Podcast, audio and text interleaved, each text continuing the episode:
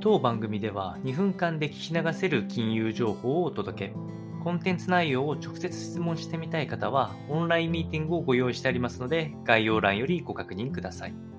本日のテーマは、オーストラリア中央銀行 RBA の10月の利上げペースを少し落とした25ベーシスポイントになるかというお話になってまいりまして、えー、ブルームバーグでの最新調査で、えー、多くのエコノミストが、え、前回の、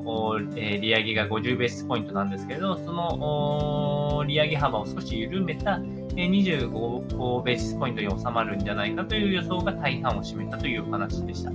えー、まさに、えっと、インフレ退治自体は、オーストラリアも当然インフレは進んでいますが、まあ、欧州ほどではない点、あとは経済見通し的に見ると、景気拡大局面がどうしてもオーストラリアベースで見ると少し弱気かなというところもあって、ここの利上げ幅を少し落として様子を見に行くんじゃないかという答えが上がってきておりました。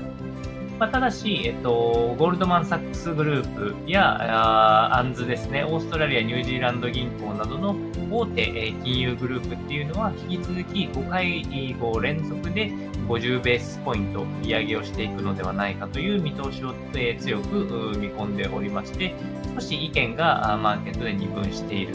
状況にはなっております。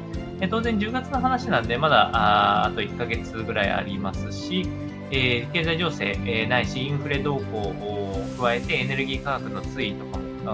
まだまだ変更の余地ありますので、まあ、今の現状はこのぐらいかなと思いますので参考にお届けをいたしました。